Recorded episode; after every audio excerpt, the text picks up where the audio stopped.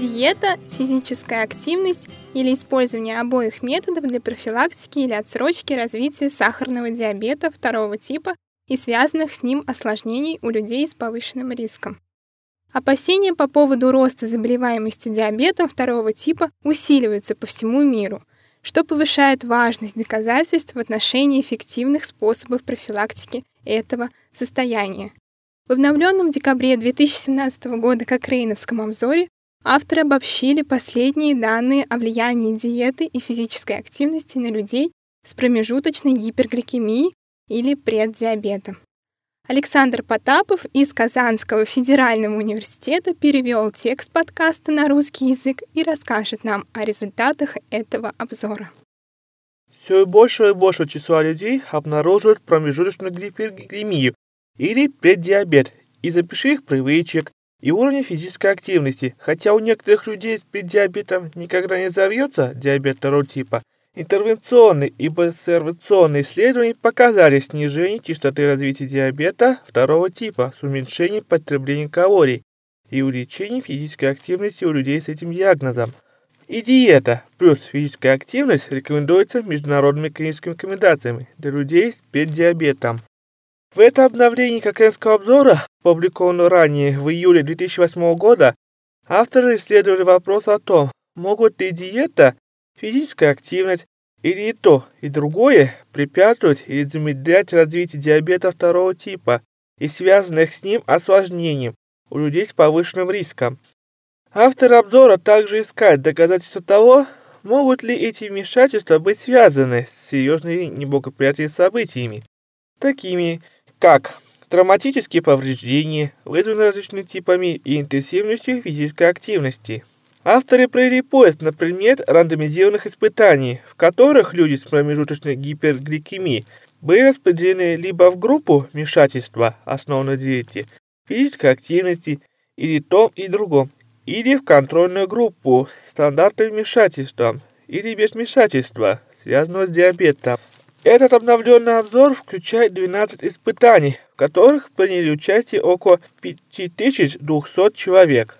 В 11 испытаниях сравнили диету и физическую активность со стандартным лечением или отсутствием лечения. В двух испытаниях сравнивали физическую активность со стандартным лечением, а в одном испытании сравнивали вмешательство, заключавшееся только в диете с вмешательством, направленную на физическую активность или со стандартным лечением. Диетические вмешательства часто включали снижение потребления калорий и жиров, в то время как вмешательства по физической активности часто включали езду на велосипеде, ходьбу или подобные виды физической активности.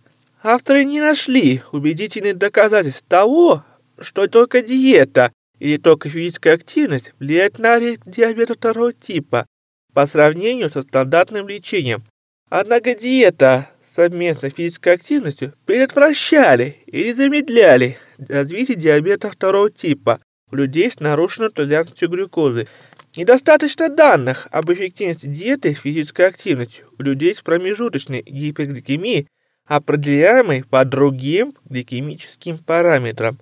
Аналогичным образом, недостаточно данных для анализа влияния этих вмешательств на осложнения, связанные с диабетом, социально-экономическим статусом или качество жизни, связанное со здоровьем. Таким образом, имеется доказательство умеренного качества, свидетельствующее о том, что диета совместно с физической активностью уменьшает риск или задерживает развитие диабета второго типа у людей с нарушенной толерантностью к глюкозе.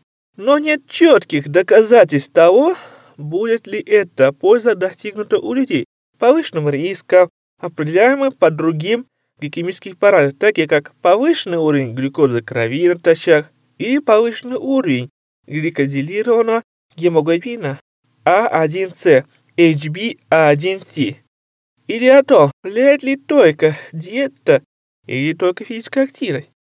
Остается неясным, уменьшит ли снижение заболеваемости сахарным диабетом второго типа с помощью диеты с физической активностью у лиц с нарушенной толерантностью к глюкозе его долгосрочного осложнения.